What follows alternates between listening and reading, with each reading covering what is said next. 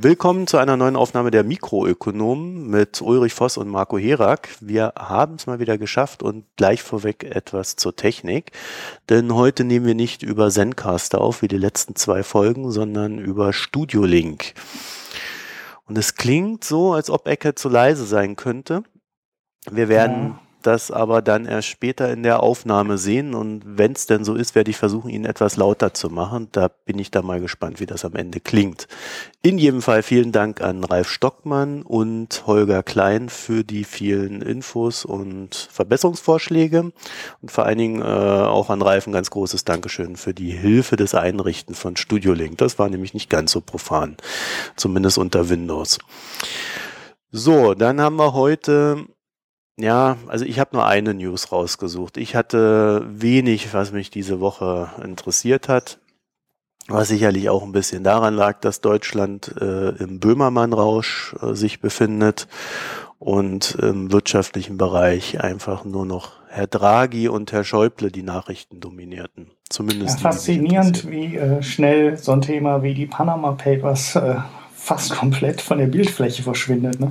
Ich bin mir nicht so sicher, ob die Themen nicht auch irgendwie zusammenhängen. Gut, also Böhmermann äh, ist da sicherlich ausgenommen, aber bei Herrn Schäuble könnte man sicherlich auch einiges zu Panama Papers sagen.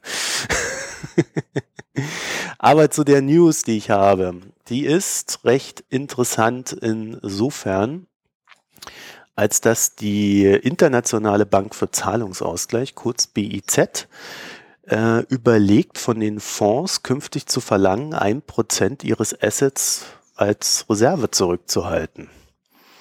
Gab es einen Riesenaufschrei in der Fondsbranche, weil das äh, normalerweise ja so geregelt ist, dass Fonds sind Sondervermögen in der Bilanz von Banken und sonst wem. Das heißt, wenn irgendein Dach von so einem Fonds pleite geht, werden die Anlegergelder eigentlich nicht angerührt. Nun gab es allerdings während der Finanzkrise zwei Vorgänge, die ähm, die BIZ da auf die Spur brachte. Und das eine war, dass offene Immobilienfonds auf einmal Probleme hatten, die flüchtenden Gelder zu bedienen, weil Immobilien kann man ja nicht von heute auf morgen verkaufen und dann das Geld ausschütten, sondern das ist ein etwas längerer Vorgang, vor allen Dingen, wenn man halbwegs gescheite Preise haben möchte. Und deswegen wurden während der Finanzkrise einige offene Immobilienfonds geschlossen. Das andere ist, dass in den USA die Geldmarktfonds äh, gerettet werden mussten. Die haben dort einen festen Anteilswert von einem Dollar, der nicht unterschritten werden darf. Wenn er unterschritten wird, braucht es die Rettung. Das ist auch während der Finanzkrise vorgefallen. Und diese beiden Vorgänge führten nun dazu, dass Fonds künftig ein Prozent ihres Kapitals hinterlegen sollen. Es ist noch nicht endgültig beschlossen. Es gibt jetzt natürlich einen riesen Aufschrei. Alle sind dagegen. Und die Frage ist natürlich, was halten wir denn davon? Ja, bei Immobilienfonds dürfte die ganze Geschichte ziemlich ähm, nutzlos sein, weil das eine Prozent wird die kaum retten. Also der, wenn nochmal eine Krise kommt von dem Ausmaß 2008, 2009, da sind in Immobilienfonds ja richtig ähm, große Teile ihres Fondsvermögens ähm, abhanden gekommen. Und da wird ein Puffer von einem Prozent völlig äh, verpuffen. ja, das sehe ich auch so und vor allen Dingen glaube ich, also wenn du so einen Immobilienfonds hast, dann musst du eigentlich immer damit rechnen, dass es eine Situation gibt, in der du nicht an dein Geld kommst, nämlich während einer Finanzkrise. Also ist bei Immobilienfonds ist das für mich gesetzt. Das heißt, wenn man dort irgendwas tun wollte, dann müssten die, was weiß ich, 30 Prozent ihres Kapitals zurücklegen. Bei Geldmarktfonds finde ich schon interessanter, ähm, wobei ich dann auch nicht weiß, äh, ob wenn solche Probleme nicht, äh, also wenn solche Probleme auftauchen, dann bin ich der Meinung, sollte man die Dinge einfach retten oder abrauchen lassen. Ja, diese, diese Rücklagen, die bringen meines Erachtens nach nichts, sondern ja. Da muss man einfach in die Regularien schon reinschreiben, wie die Sache ist und wie sich's verhält, wenn eine Krise ist und das muss halt transparent sichtbar sein. Ja, ist ja in Deutschland auch passiert. Ähm, die Kündigungszeiten für Immobilienfonds, zumindest für neu eingezahltes Geld, ich kriege die Regeln jetzt aus dem Kopf nicht 100% zusammen, aber ähm, da darfst du doch auch nur noch eine bestimmte Summe pro Monat abheben Und wenn du unbegrenzt abheben willst, hast du eine Kündigungsfrist quasi von zwei Jahren oder irgendwie sowas in der Richtung. Weil die genau dieses Problem mit der äh, Liquidität im tägliche Rückgabemöglichkeit und beim Verkauf einer großen Immobilie brauchst du halt zwei Jahre, wenn du Pech hast, um das Ding loszuwerden, nicht auflösen kannst. Du, du kriegst es nie gelöst. Das Problem ist im Endeffekt unlösbar. Ja. Aber interessant, dass sich da was tut. Also ich schließe mich dem an, wollte ich damit sagen. es gibt auch, muss man glaube ich sagen, einfach keine sichere Kapitalanlage. Man muss sich von dieser Idee verabschieden, dass immer alles sicher sein muss. Sondern die Leute müssen Verständnis dafür entwickeln, wann ist etwas unsicher und in welcher Situation ist meine Kapitalanlage Schrott.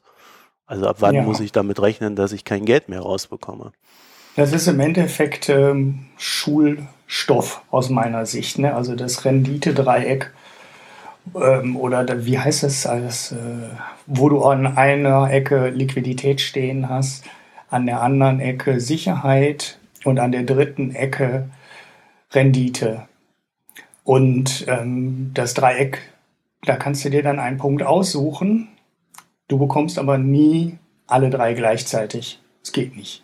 Entweder hast du die Ecke Liquidität, dann hast du ein Girokonto, darauf bekommst du keine Zinsen. Ähm, oder du wählst Aktien, ne? dann hast du halt eine hohe Liquidität und eine hohe Rendite potenziell, aber du hast keine Sicherheit.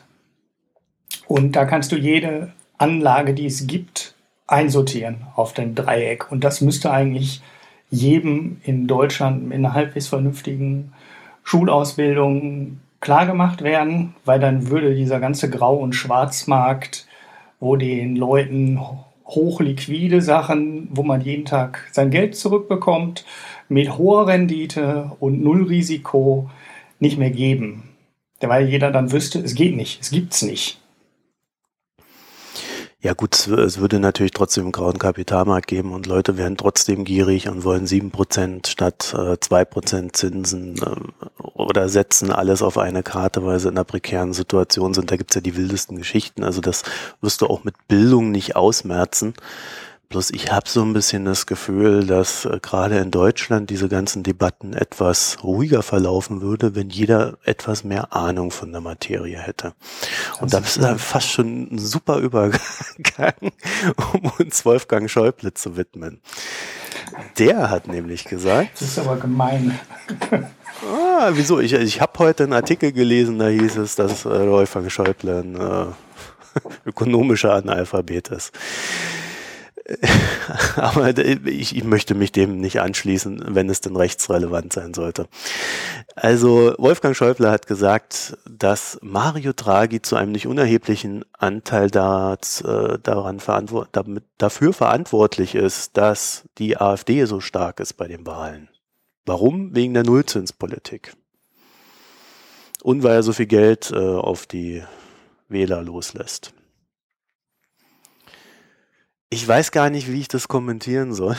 Ich ehrlich gesagt auch nicht. Aber ich habe einen Vorschlag. Er hat auch nur so einem Nebensatz äh, fallen lassen und äh, eine, eine wirklich, man muss die Begründung sich ja selber ausdenken quasi oder so herleiten. So eine richtig vernünftige Begründung hat er ja nicht geliefert. Ja, und ich habe einen Vorschlag, ähm, wie man das Ganze auflösen könnte.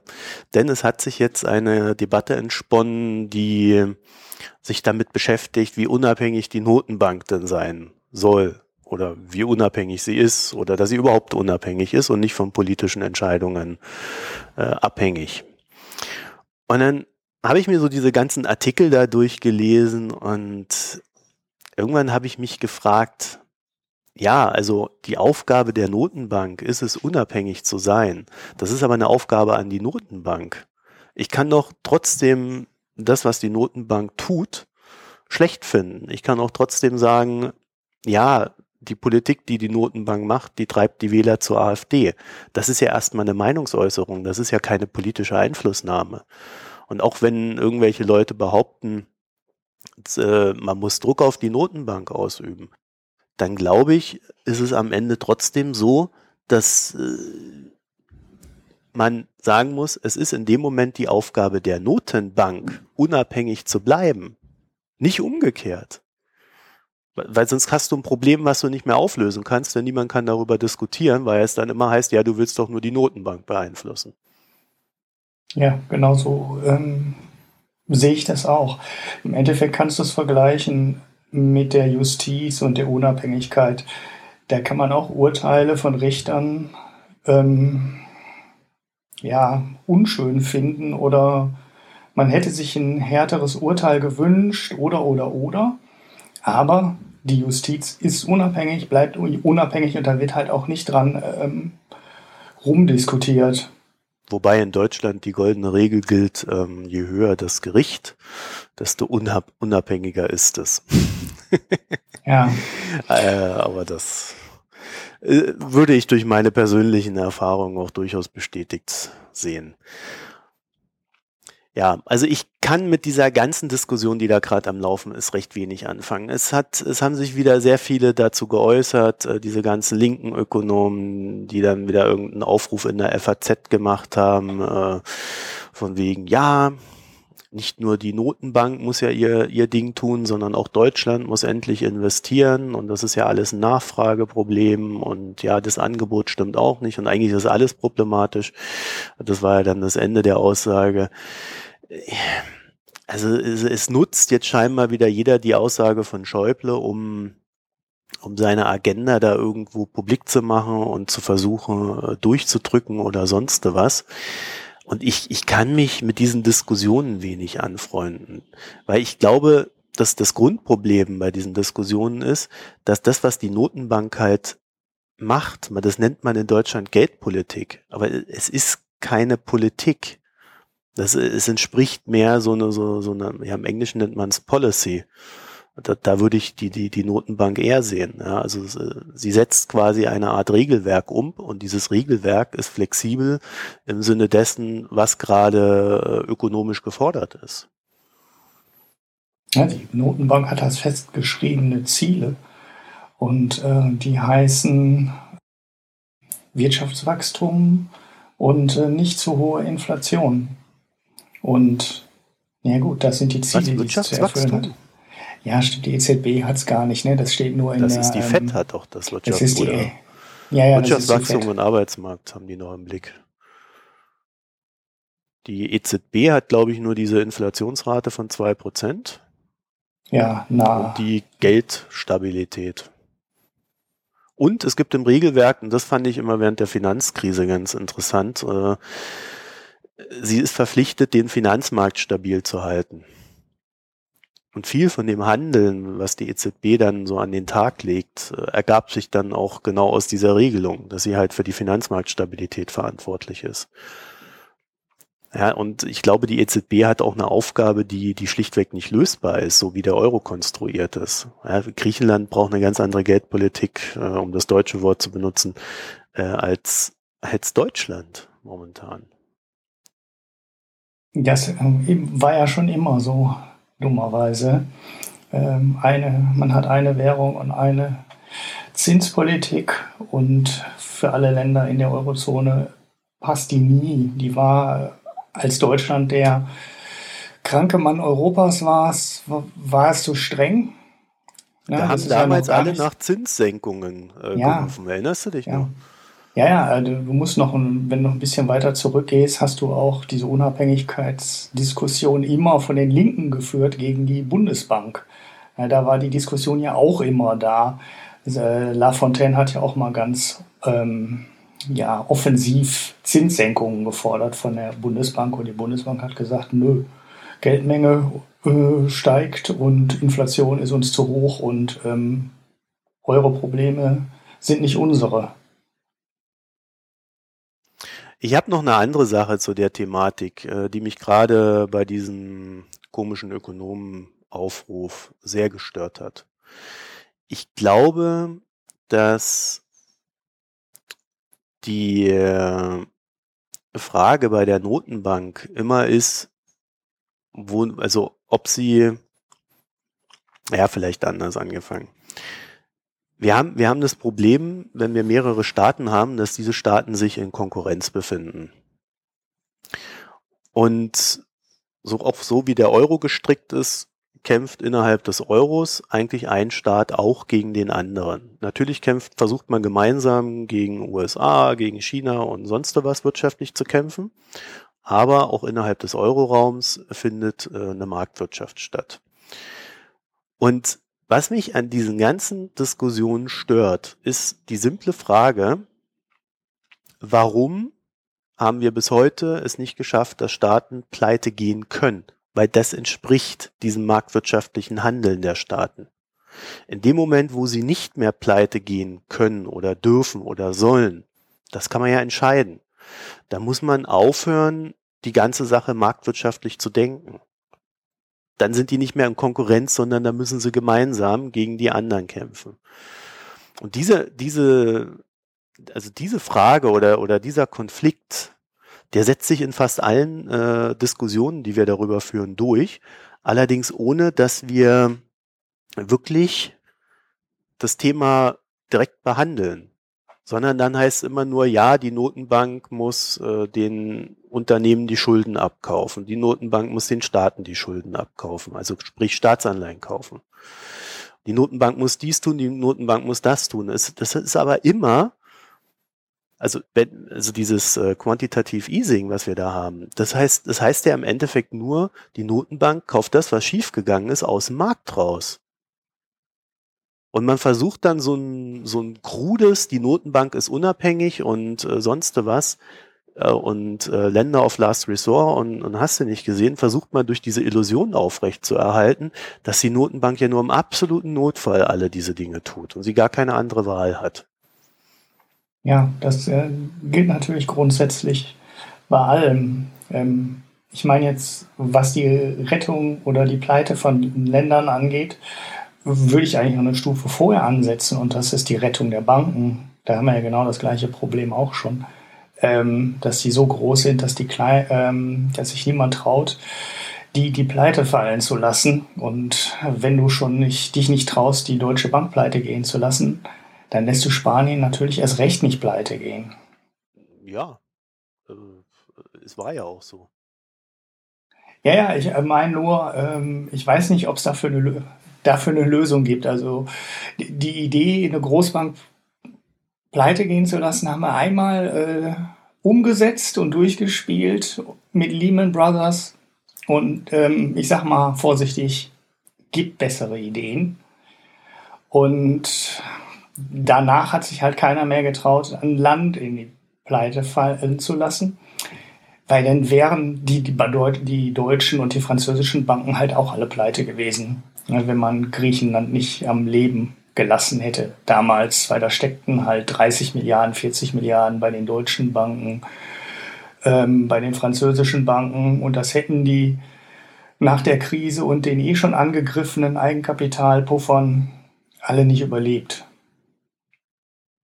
Ja, aber so, in, welche Welt, in welche Welt kommen wir denn da, wenn äh, sowas wenn, wenn wir sagen, ja, wenn das äh, alle betrifft, dann helfen wir den Staaten. Wenn das nicht alle betrifft, müssen sie sich zu Tode sparen.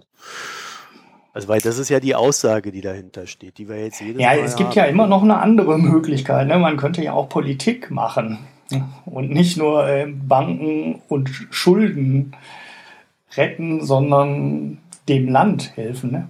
und den Leuten helfen.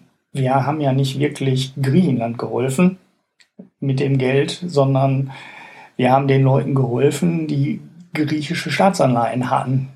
Ja, Weil wir, wir wollen jetzt, glaube ich, nicht nochmal äh, wieder in dieses Griechenland-Thema verfallen so schnell. Also mir, mir geht es hauptsächlich darum, dass, dass ich das Gefühl habe, diese, diese ganze Diskussion dreht sich nicht um das, worüber wir eigentlich diskutieren müssten, sondern sie dreht sich nur um irgendwelche Ausweichfaktoren oder Folgen dessen, was an der Wurzel eigentlich geschieht. Und diese, diese Wurzel ist halt, wollen wir, dass Staaten wie äh, Unternehmen agieren, dass sie in Konkurrenz zueinander sind, auch innerhalb Europas? Oder wollen wir, dass die Staaten zusammenarbeiten, dass sie ähm, in einer gemeinsamen Währung dann auch eine gemeinsame Verantwortung für das haben, was der andere Staat tut? Ja, daraus ergeben sich dann, äh, wie man immer so schön sagt, äh, äh, dieses Fordern und Fördern, ja, dieser ganze Kram. Pflichten und Verpflichtungen. Also es ist nichts gelöst. Ja, und wer daran verantwortlich ist oder dafür verantwortlich ist, ist unter anderem wiederum Wolfgang Schäuble, unser Finanzminister, der seit der Finanzkrise Damals war, glaube ich, noch Per Steinbrück im Amt und Würden. Aber seit der Finanzkrise ist äh, seitens Deutschland in Europa recht wenig passiert im Sinne von, wie wächst man zusammen. Da gab es diese ominöse Bankenunion, äh, von der man momentan noch nicht einschätzen kann, wie sie sich im Krisenfall dann wirklich mal auswirkt. Ja, das ist alles äh, Spekulation und Theorie. Ich habe da wenig Vertrauen in die Geschichte, weil das sind äh, teilweise komplett ambitionierte Sachen, wie innerhalb von einem Jahr wird so eine Bank abgewickelt, äh, was schon rein preislich völliger Quatsch ist. Und alles so ein Zeugs, also es ist auf der Ebene recht wenig passiert. Aber wir haben ständig mit einer AfD natürlich zu tun, die, die sagt, äh, der Euro ist scheiße, die Flüchtlinge sind scheiße, die ganze Welt ist scheiße, Europa ist scheiße, wir wollen raus aus Europa. Jetzt haben die Holländer noch ihre Abstimmung gemacht, äh, die dann auch wieder so gewertet wurde, dass die Holländer, obwohl da nur 32 Prozent zur Wahl gegangen sind, ähm, dass die auch gegen Europa sind. Also irgendwo passiert da was. Diese ganzen Diskussionen drehen sich auch immer um diesen Kern herum, aber es passiert nichts im Sinne, wie löst man das auf? Ja, und da sind, da sind halt diese, diese Finanzminister und die Staatschef wie Merkel sind da halt absolut in der Verantwortung. Und da würde ich mal die Diskussion führen und nicht darüber, ob, äh, ob Mario Draghi für die AfD verantwortlich ist. Ja, die Politiker, glaube ich, in den Nationalstaaten haben im Moment alle Angst, irgendwas in Richtung mehr Europa zu machen. Und es ist fast egal, in welche Länder du guckst. Es gibt in allen Ländern einen spürbaren Bevölkerungsanteil, der mit Europa und Brüssel und denen da oben so unzufrieden ist, dass äh, jede Art von mehr Macht und mehr Politikeinfluss für Brüssel extrem kritisch gesehen wird. Und es ist total egal, wo du hinguckst. Deutschland war ohne AfD eigentlich eher eine Ausnahme, wenn du das europäisch vergleichst, weil ähnliche Konstrukte oder ähnliche Parteien hast du eigentlich in allen Ländern schon länger. Und es bremst einfach die europäische Integration massiv. Es traut sich keiner. Es traut sich einfach keiner, dieses heiße Eisen anzufassen. Ist es nicht interessant, dass auch niemand für Europa kämpft? Also, dass viele Leute gegen Europa kämpfen und dass so eine Anpassung stattfindet im politischen Diskurs äh, gehen Rechter, verstehe ich alles. Aber ich finde nirgendwo die starken Stimmen, die sagen, jetzt erst recht für Europa.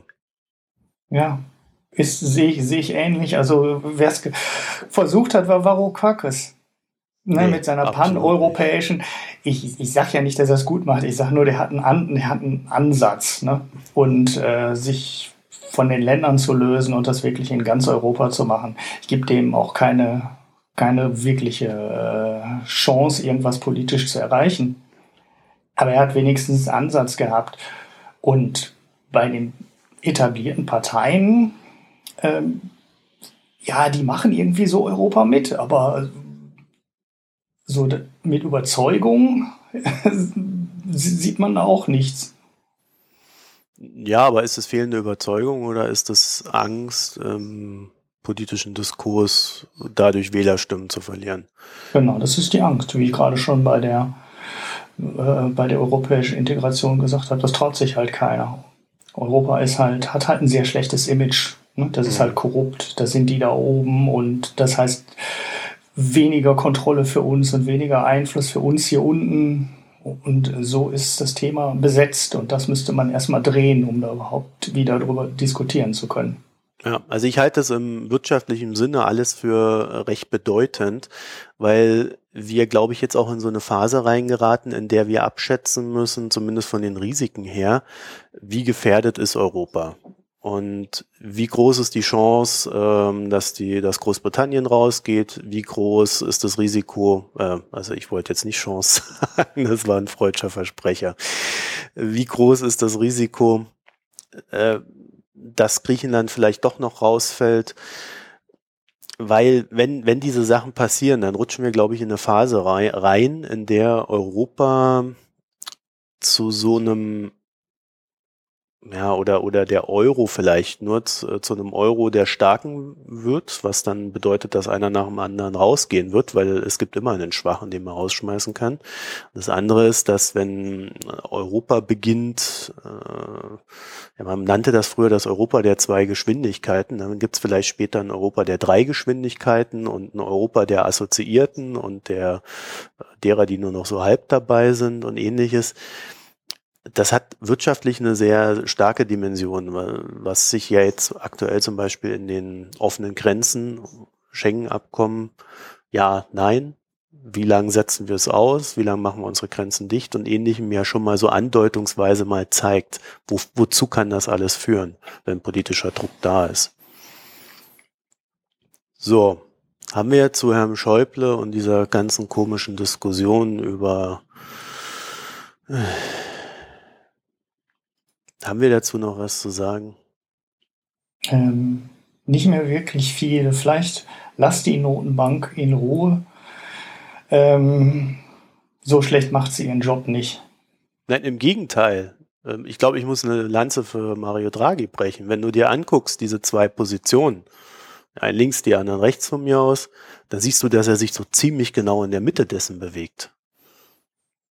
Das finde ich erstaunlich, wie, äh, wie mittig er da ist. Und äh, das, ich glaube, die Angriffe von beiden Seiten zeigen auch, äh, dass er da ganz gut auf dem Weg ist. Ja, ich würde das politisch gar nicht unbedingt einordnen. Aber ähm, ich würde mal sagen, da ist halt auch eine Menge Verzweiflung bei. Also ich fand diesen Aufruf in der FAZ dieser linken wie man sie nennt, Ökonomen, gar nicht, eigentlich sogar ganz gut. Denn da lag der Punkt halt darauf, ihr müsst Politik machen. Ne? Geldpolitik ist ein Teil. Die Notenbank kann nur Sachen bereitstellen, aber dann muss die Politik halt auch das richtig umsetzen. Ne? Wie war das? Äh, es gibt ja diesen schönes Börsensprichwort mit der ähm, mit der Tränke, dass die Notenbank die Tränke füllen kann, aber die Pferde von alleine saufen müssen. Und wenn die Notenbank das Geld zur Verfügung stellt und der Schäuble die Chance nicht nutzt, für sie 0% Zinsen ähm, Geld sinnvoll zu investieren, dann ist die Notenbank halt auch irgendwo ähm, am Ende ihrer äh, Fähigkeiten. Was soll sie tun? Ja, es ist ja nicht nur, es ist ein bisschen einfach zu sagen, äh, nur die Staaten müssen da äh, irgendwie mal investieren. Also es gibt ja auch noch Unternehmen und es gibt Bürger. Und in Deutschland ist ja zum Beispiel eines der größeren Probleme, über das fast niemand redet in der Form. Wir haben unter Schröder diesen Ruck gehabt, dass die Renten privatisiert worden sind. Und diese Rentenprivatisierung hat dazu geführt, dass die Leute plötzlich ja teilweise mehrere hundert Euro im Monat äh, dafür ausgeben müssen, um ihr, ihr, um ihr Nettoniveau zu halten oder äh, ein vergleichbares Rentenniveau, wie sie es früher hatten. Das heißt, da ist effektiv Geld vom, vom Konsum in Vorsorge gegangen. Der zweite, der zweite äh, Hieb, den Schröder äh, unser, unserer Wirtschaft verpasst hat, äh, das war die Geschichte, dass wenn du äh, Richtung Hartz IV rutscht, dass du beginnen musst, Vermögen äh, zu vernichten. Das heißt, auf der einen Seite können die Leute anfangen, äh, oder müssen die Leute Geld investieren, wenn sie im Alter noch irgendwie einen, einen angenehmen Standard haben wollen. Geld, was nicht mehr in den Konsum geht. Auf der anderen Seite, wenn du dann zu diesen Leuten gehörst, die Pech haben und die abrutschen, und das sind gar nicht so wenige in Deutschland. Ich glaube, da jetzt kamen diese Woche Zahlen raus, dass äh, bis, äh, oh, ich weiß nicht mehr bis zu welchem Jahr, äh, schiebe ich dann in den, äh, in den Show Notes nach. Ich meine, es waren 2050, aber nagelt mich jetzt nicht drauf fest, äh, dass bis dahin 50 Prozent der Leute die in Rente gehen, äh, unter der Armutsgrenze leben. Das war, glaube ich, 2030. 2030, ja. Also, wenn du dir das halt anguckst, dann, dann siehst du, ja, du kannst sparen, dafür musst du aber ordentlich verdienen und dich halbwegs sicher fühlen. Dann kannst du für deine Rente sparen. Wenn du, wenn du das machst und trotzdem Pech hast, dann vernichtest du dein Vermögen. Und das ist alles, das ist dann alles Geld, was irgendwo fehlt. So, und dann kommen die jetzt noch her äh, und geben und, und fangen an zu sparen im Staat. Und damit ist auch völlig klar, warum Deutschland exportorientiert ist. Das ist dem Umbau des Sozialsystems geschuldet. Weil anders konntest du kein Wirtschaftswachstum mehr generieren. Da ist die strategische Entscheidung gefallen. Und die Frage ist jetzt, wie lange braucht dieses Land, wir reden jetzt nur von Deutschland, gar nicht von Europa, um, um diese Veränderung äh, zu kompensieren? Ja, also wann sind wir in diesem Flow drin, dass daraus kein, äh, kein, kein Malus mehr entsteht? Ich habe es nicht ausgerechnet. Also ich weiß es nicht, ich kann darauf keine Antwort geben. Aber das wird noch eine Weile dauern, nach meinem Eindruck. Ja, die Finanzkrise macht es natürlich nicht leichter. Also es ist nicht nur, es ist nicht, es ist nicht nur die Ausgabenseite des Staates. Ja, also sicherlich Schäuble gibt zu wenig Geld aus für Infrastruktur und ähnliches. Auf der anderen Seite, wenn ich mir dann sowas wie, wie diesen Berliner Flughafen angucke äh, und, und ähnliche Bauprojekte, bin ich manchmal auch ganz froh, dass nicht mehr Geld dafür ausgegeben wird. Ich habe nicht unbedingt den Eindruck, dass das dazu führen würde, dass wirklich äh, eine Rendite in irgendeiner Form dabei rauskommt. Sei es eine Bildungsrendite, äh, sei es eine finanzielle Rendite, dass wir eine ordentliche Infrastruktur haben. Was ich in diesem Ökonomenaufruf ganz gut fand hingegen war, dass wir tatsächlich ein Problem haben bei Innovation. Das kommt dann halt noch oben drauf. Wir bewegen uns in Deutschland so wenig an allen Orten, an denen wir wirken, dass wir bei fast keiner der neuen Technologien irgendwo mit dabei sind. Ja, wir können tolle hm. Autos bauen. Ähm, das war's. Ja, ja die Frage ist, ob wir in zehn Jahren auch noch gute Autos bauen können, ne? ob wir noch dabei sind, wenn ja, wir die Akkutechnologie so die Dystopie, die wir alle haben, aber so einfach ist es jetzt auch nicht in den Automarkt reinzukommen. Ja. Die sind ja auch alle dabei und ehe die Infrastruktur für diese selbstfahrenden Autos mit aufgebaut äh, ist, das wird auch noch mal Jahrzehnte vergehen. Also das sind alles nicht Sachen, die irgendwie äh, in fünf, fünf bis zehn Jahren da sind oder wenn dann nur sehr rudimentär. Aber ich glaube, wir haben in Deutschland sehr viele Baustellen und ich habe nicht das Gefühl, auch durch diesen Ökonomenaufruf, dass irgendwo in diesen Diskussionen, die auf der Ebene geführt werden, wirklich mal an diese Themen rangegangen wird. Das ist mein Problem mit diesen ganzen Diskussionen. Ja, ich bin da voll bei dir, bei der Altersvorsorge und dem dadurch sinkenden Konsum. Ähm, das ist wahrscheinlich auch ein Problem, was sich locker noch zwei Jahrzehnte oder drei Jahrzehnte weiterzieht. Ähm, mhm. Und wenn die Alterspyramide sich nicht ändert, ja im Endeffekt immer so weiterlaufen muss. Erst wenn die Alterspyramide, ähm, ja, wann wäre das Ende, wenn die wieder gerade ist? Und nicht oben äh, viele Rentner sitzen und unten wenige, die sparen müssen. Also äh, ich würde auch vielleicht gar nicht unbedingt das Problem bei der reinen privaten Vorsorge sehen und der Rente. Ähm, das ist sicherlich ein Punkt daran. Ähm, aber wenn man das Rentensystem nicht so umgebaut hätte, sondern rein umlagefinanziert weiterhin das Rentensystem hätte, ähm, dann würde den Leuten, die jetzt Geld ähm, verdienen und die arbeiten, ja genauso ähm, das Geld für den Konsum fehlen. Klar, es wird dann direkt umverteilt an die Rentner, die es dann hoffentlich ausgeben oder an ihre Enkel verschenken. Ähm, aber ähm, das Problem hätte die arbeitende Bevölkerung ja trotzdem. Das ist richtig. Also momentan, nach allen Schätzungen, die mir so bekannt sind, ist es am wahrscheinlichsten, dass äh, wir so um die 40 Prozent unserer unseres Nettolohns bekommen werden. Ja, wir sind jetzt halt diese Sandwich-Generation ähm, im Sinne des Rentensystems. Ne? Wir müssen relativ hohe Beiträge für die umlagefinanzierte Rente bezahlen und gleichzeitig selber viel sparen für die ja, wie kapitalgedeckte Rente, also das, was man sich dann selber anspart. Und äh, ja, das ist für den Konsum dieser unserer Generation natürlich nicht gut. Wäre es da nicht schön, da würde eine Welle an Menschen in Deutschland hineinstreben, die arbeitswillig ist und ja, Sozialbeiträge generiert und unsere ja, die Gebärunwilligkeit der deutschen Frau, wie man das in der CDU so schön nennt, ja. ein bisschen kompensiert.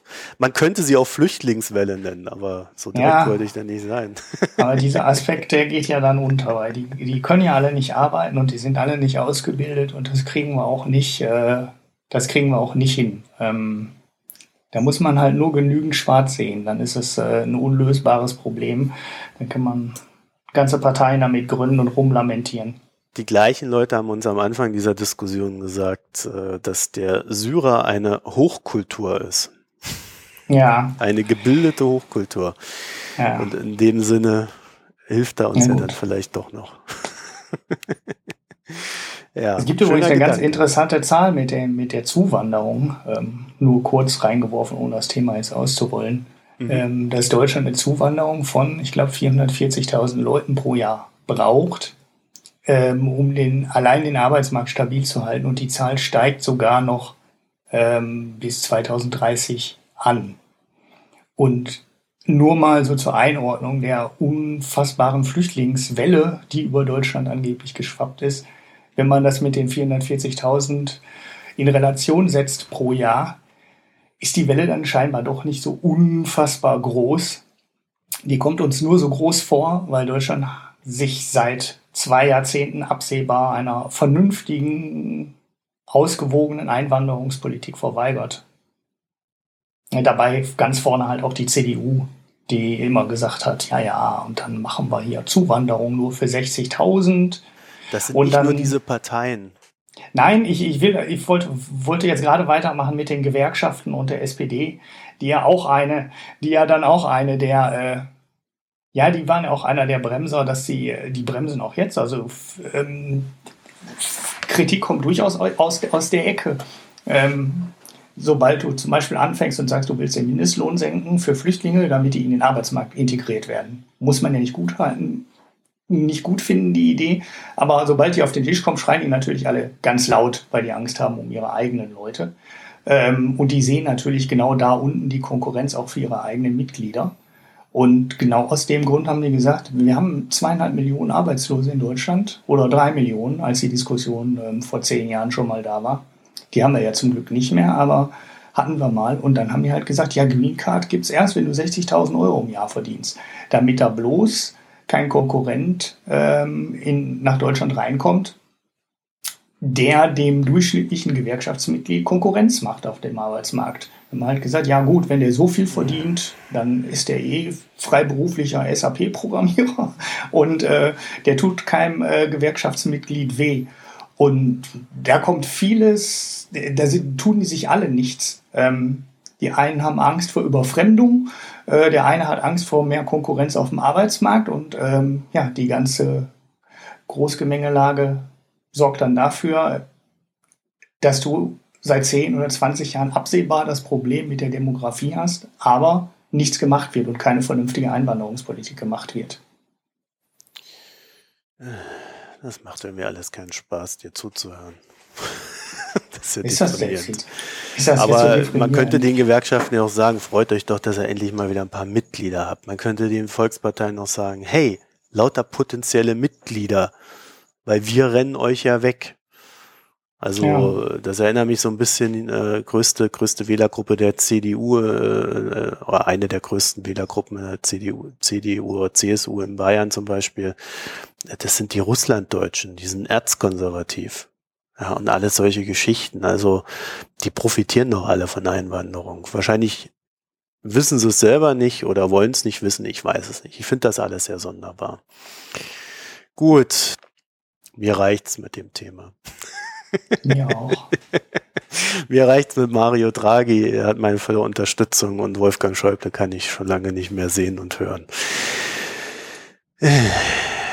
Aber es gibt auch noch gute Nachrichten, nämlich die, ich weiß nicht, das hast du bestimmt mitgekriegt, die Österreicher haben eine Bank, eine Bettbank, früher nannte sie sich Hypo Alpa Adria, hat, äh, ist pleite gegangen während der Finanzkrise oder kurz danach Und man hat es jetzt sonderbarerweise nach vielem Hickhack hin und her äh, jetzt so hingekriegt, dass es einen Schuldenschnitt geben wird um 54 Prozent. Damit verzichten die Gläubiger auf sage und schreibe 11,1 Milliarden Euro. Waren das 11,1? Nee, meine, sie haben 11,1 Milliarden Euro ja, ja, Schulden meine, und davon so 54 Milliarden sind dann irgendwie weg oder so. Ne? Ja. ja, genau. Entschuldigung. Also 54 Prozent von 11,1 Milliarden sind weg oder gehen weg. Und scheinbar ist es in Europa, im deutschsprachigen Europa, möglich, einen Schuldenschnitt durchzubekommen. Ja. Das hat mich etwas äh, verwundert, ehrlich gesagt, obwohl ich wusste es natürlich, dass es passiert, hat sich schon lange abgezeichnet, das ist jetzt nur mittlerweile amtlich. Und hinzu kommt noch, äh, um das zu ergänzen, dass die Fälligkeit der restlichen Anleihen bis Ende 2023 gestreckt wird. Das ist ja auch nochmal ein kleiner Schuldenschnitt. Ja, die Banken dürften es verkraften. Ne? In den Büchern steht, glaube ich, bei keiner Bank mehr ein vernünftiger Wert für die ähm, Papiere. Ja, schon lange abgeschrieben. Ne? Die sind schon lange runtergeschrieben oder vielleicht sogar ganz abgeschrieben. Der Privatanleger, der die Dinger möglicherweise noch im Depot hat, der denkt sich jetzt erstmal ah, Geld weg, Pech gehabt. Aber durch ist die Nummer ja auch noch nicht. Jetzt, ja, es ist ganz interessant. Du konntest die außerbörslich erstmal für 13 Prozent ja. kaufen. Ja, da werden jetzt die Geierfonds sich wieder drauf stürzen und nachher in zehn Jahren, wenn die dann ähm, 40 Prozent zurückkommen, werden die Zeitungen dann wieder schreiben, äh, wie unfassbare Renditen die Geierfonds äh, eingefahren haben. Aber halt auf sehr lange Frist mit sehr hohem Risiko, was dann die Leute auch dann gerne vergessen, wenn so eine Nummer gut ausgeht. Weil wenn die schlecht ausgeht, ähm, wird auch keine Schlagzeile raus. Das glaube ich nicht in dem Fall. Ähm also, Meinst du nicht, dass das so passiert wie in Argentinien auch? Äh, nein, das ist, das ist ja kein Staat. Also Argentinien war ja schon ein sehr spezielles Konstrukt, in dem äh, garantierte Dollaranleihen ausgegeben worden sind. Und äh, hier habe ich keinen Anhaltspunkt, dass da irgendwas garantiert worden ist. Äh, ja, doch, die, die Haftung könnte ja durchgreifen auf das Land. Ich kann das juristisch nicht beurteilen, aber es steht ja auch immer das haben noch. Sie ja versucht zu machen und da, daran ist ja der Staat gescheitert. Das war ja ganz sonderbar, dass die Republik Österreich genau das tun wollte und äh, es dann am Ende doch nicht geschehen ist.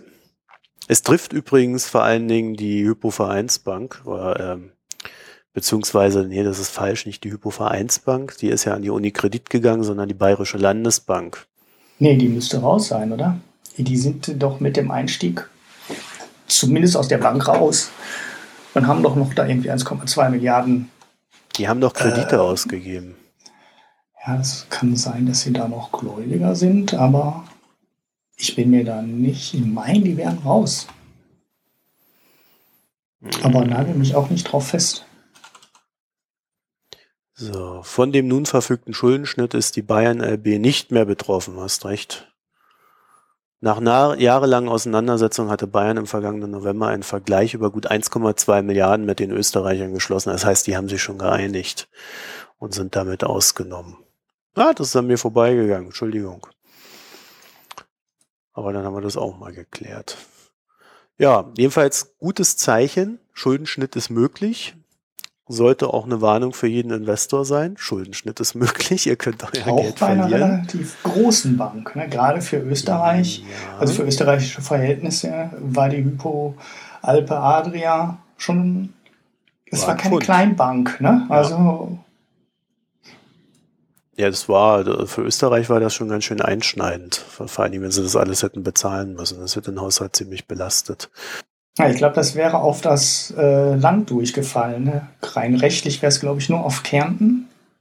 Weiß ich auch nicht, habe ich auch nicht hundertprozentig im Kopf. Nee, das, das habe ich nicht im Kopf. Ich vor ein paar Jahren ein bisschen genauer. Der, also die hätten es wahrscheinlich nicht überlebt. Ne? Also wenn das auf den das Bundesland, was dahinter steckt, hat, glaube ich, drei Milliarden Schulden, um alle mal das Verhältnis zu geben.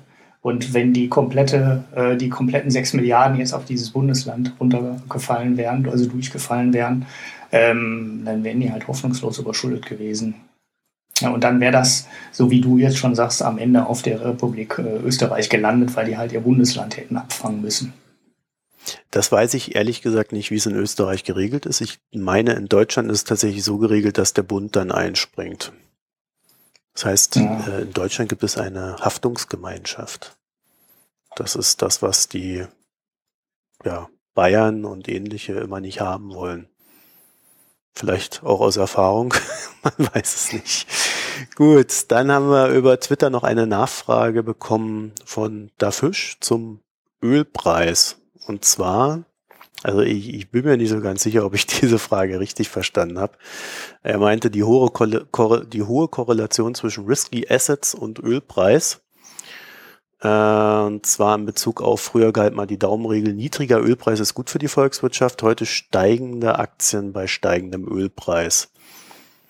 Ja, hängt natürlich damit zusammen auch, er hat es ja fast schon selber gesagt, dass die das Öl mittlerweile eine Assetklasse ist, also etwas, in das man hinein investiert. Und dadurch ist es äh, Öl wesentlich abhängiger vom Marktgeschehen. Das heißt, wenn viel Liquidität im Markt ist und man Anlagemöglichkeiten braucht, dann profitiert Öl tendenziell davon. Wenn allerdings äh, ein zu hohes Angebot ist wie momentan, ja, dann und gleichzeitig noch äh, so Anzeichen einer Wirtschaftskrise, dann fällt Öl. Also mir ist letztens auch so was ähnliches rausgerutscht, ähm, das sich damit beschäftigt hat. Und zwar ist mir aufgefallen, momentan ist der Ölpreis eigentlich so niedrig, dass er wiederum schlecht für den Markt ist, weil alle davon ausgehen, äh, dass die Konjunktur am Einbrechen ist. Gleichzeitig äh, man sieht, dass beim Ölpreis die, äh, das Angebot einfach nicht sinken möchte. Also die Lager weltweit sind fast voll. Und so richtig, ja, einigen konnte man sich nicht bei den Herstellern. Dann heißt es immer so, ja, die Saudis, die wollen den Markt dominieren. Dann heißt es, ja, die Russen, die wollen den Markt auch dominieren und die Aramis, die wollen den Markt auch dominieren. Und da frage ich mich immer, was soll denn das aussagen? Am Ende ja nichts, sondern jeder versucht da irgendwie sein Geld zu verdienen. Das Problem, wenn man sich das genauer anschaut, von diesen ganzen Staaten, die im Ölpreis rumfuschen, Iran, Saudi-Arabien, Russland, das wären jetzt mal so die drei Hauptakteure momentan. Die haben alle das Problem, die brauchen Geld die können nicht aufhören, weniger Öl zu produzieren, weil sie dann befürchten, erstmal weniger Geld einzunehmen. Deswegen fluten sie den Markt mit Öl. Jetzt haben wir dadurch, dass in Syrien Friedensgespräche stattfinden, zum ersten Mal eine Situation, in der die Saudis, wie auch die Russen, wie auch der Iran anfangen könnten, Geld zu sparen.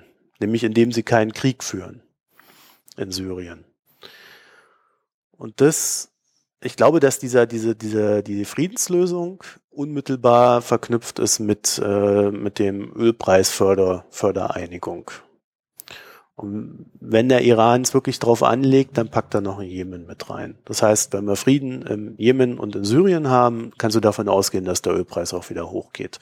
Das ist meines Erachtens auch der Hauptgrund, warum der Ölpreis momentan wieder am Steigen ist. Viel mit China hat das erstmal nichts zu tun, äh, weil dort sind die konjunkturellen Unsicherheiten meines Erachtens immer noch recht hoch. Die Frage ist also, kann man den Ölpreis überhaupt noch irgendwie mit Aktien oder ähnlichem vergleichen? Und ich glaube, momentan ist das nicht der Fall. Ich glaube, momentan spielt einfach die Geopolitik äh, dort die größte Rolle.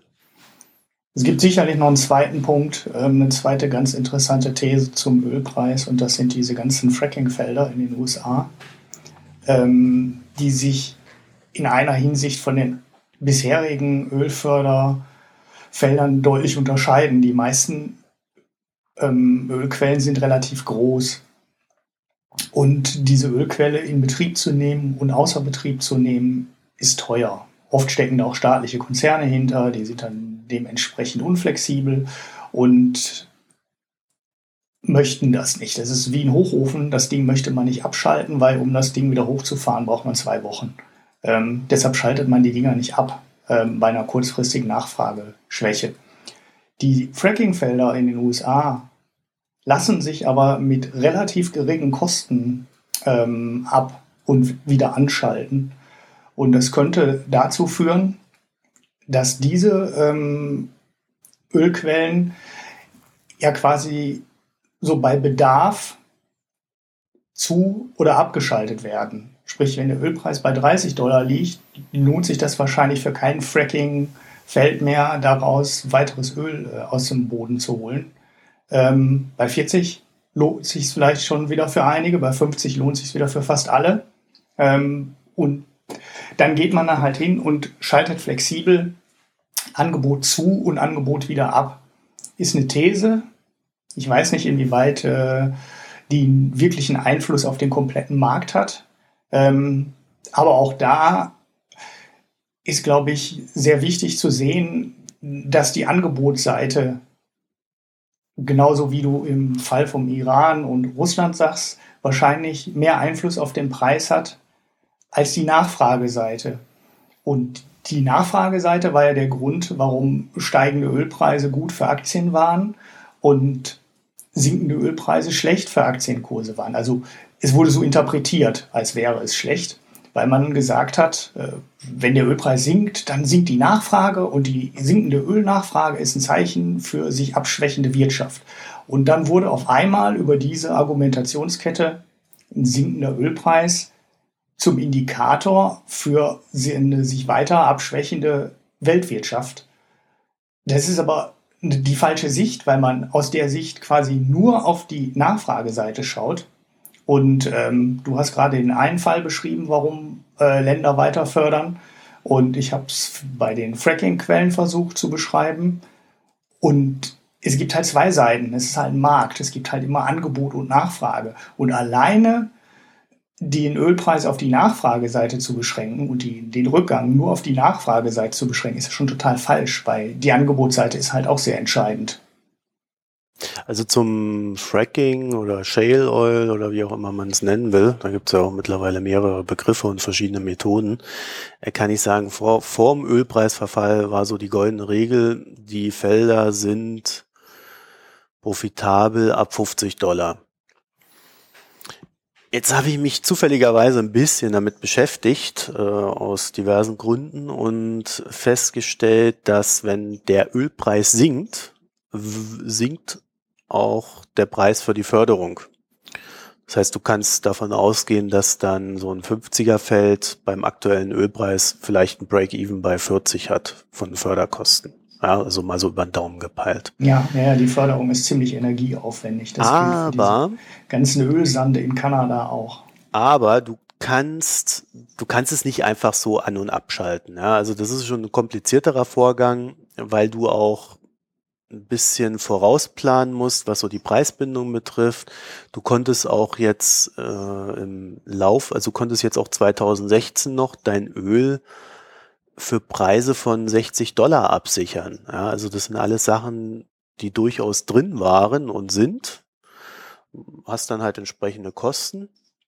Aber die, das größte Problem oder die größte Angst, die solche Firmen haben, wie diese, äh, wie diese Fracking-Firmen und Shale-Oil-Firmen, ähm, ist, dass sie ihr ihr Personal nicht mehr wiederkriegen. Also dass sie keine kompetenten Leute mehr zu anständigen Preisen bekommen. Weil in dem Moment, wo alle sagen, naja, jetzt lohnt es sich wieder, jetzt fördern wir wieder, zahlst du für diese Leute einen Schweinepreis. Ja. Und dann hast du richtig Probleme. So, jetzt haben wir zum Beispiel momentan, das habe ich die Woche gelesen, das schöne Problem, dass jetzt der Ölpreis steigt ja gerade. Ja. Also ich weiß jetzt gar nicht, wo er ist. Ich habe ihn gestern irgendwo 42, 43 gesehen. Ich gucke das nebenher mal nach. Äh, Jetzt haben schon wieder alle Angst, dass ihnen der Ölpreis davonläuft. Ja, 44, 52 Dollar heute. Der brennt. Der WTI ist bei 41,94 momentan. Also jetzt haben sie jetzt schon wieder Angst, dass der Ölpreis davonläuft. Und in dem Moment, wo diese Angst ist, versuchen alle jetzt wieder die Leute einzustellen. Und dann heißt bei diesen, bei diesen äh, Fracking-Firmen, ja, das sind 8, Mil 8 Milliarden, nee, nicht 8 Milliarden. Sind es 8 Milliarden? Ah, die Zahl muss ich nachschauen. Ähm, da sind jetzt wieder x Milliarden im Feuer. Und zwar in dem Moment, wo sie nicht investieren. das heißt, die, die, diese Firmen, die ticken ganz anders. Die können nicht so sehr auf den Markt reagieren, wie wir uns das vorstellen, sondern die sind da diversen Nöten ausgesetzt. Und eine der Nöte ist auch, dass sie alle auf Kredite arbeiten und diese Kredite bedienen müssen. Das heißt, sie müssen auch dann eigentlich fördern und brauchen Geld, wenn, wenn, wenn sich nicht lohnt. Ja, da gibt es sicherlich auch wieder eine Schmerzgrenze. Iran, ne? Ja, genau. Ja, gut, der Iran, das ist ja nochmal speziell, die dürfen ja jetzt überhaupt erstmal wieder fördern die fangen ja gerade an, wieder ordentlich zu fördern und das wollen sie sich natürlich nicht nehmen lassen. Beim Iran bin ich aber der Meinung, wenn sie nicht ganz dumm sind, dann nutzen sie diese wirklich historische Chance, die sie jetzt gerade haben und ballern nicht auf Gedeih und Verderb die Ölförderung äh, nach oben, sondern fangen an, ordentliches Geschäft zu machen. Weil in dem Moment, wo du in der Abhängigkeit vom Ölpreis bist, weil du deinen Haushalt darauf aufgebaut hast, ja, das ist ja am Anfang so ein ganz süßes Gift. Dir geht's gut, das ist alles ganz toll, bis der Ölpreis fällt. Dann hast du Riesenprobleme, wie zum Beispiel Venezuela oder äh, Russland auch oder äh, Saudi-Arabien, ja, die ja äh, auch einen ordentlichen Haushaltsverlust hatten letztes Jahr. Also das ist eigentlich für den Iran die ideale Möglichkeit momentan, ohne groß in Öl zu gehen, sondern das können sie ja alles modernisieren nebenher sich dort etwas Nachhaltigeres aufzubauen als der Rest. Und in dem Moment hat der Iran eine Riesenchance, äh, in der Region ein großer Player zu werden. Und das ist auch so ein bisschen das, worauf Obama schielt. Das hat er auch ganz offen gesagt. Und das ist das Problem von den Saudis. Und das alles spielt in Syrien und Jemen mit rein. Aber das wollen wir jetzt an der Stelle vielleicht nicht vertiefen. Ja, also das Ganze ist recht kompliziert vom Markt her. Aber du kannst auf alle Fälle so als Grundregel nehmen, alle haben das Problem, haben ein Problem, wenn der Ölpreis fällt. Und zwar alle. Die Förderer, wie auch die, ähm, die Staaten, die dahinter stehen. Also in den USA ist das ja äh, per Unternehmen äh, freien Markt reguliert äh, oder, oder wird das geregelt. In Saudi-Arabien steht ja da diese, diese große Firma dahinter. Das ist ja die teuerste Firma der Welt, glaube ich. Mit zwei Billiarden Wert war so die letzte Zahl, die ich da habe.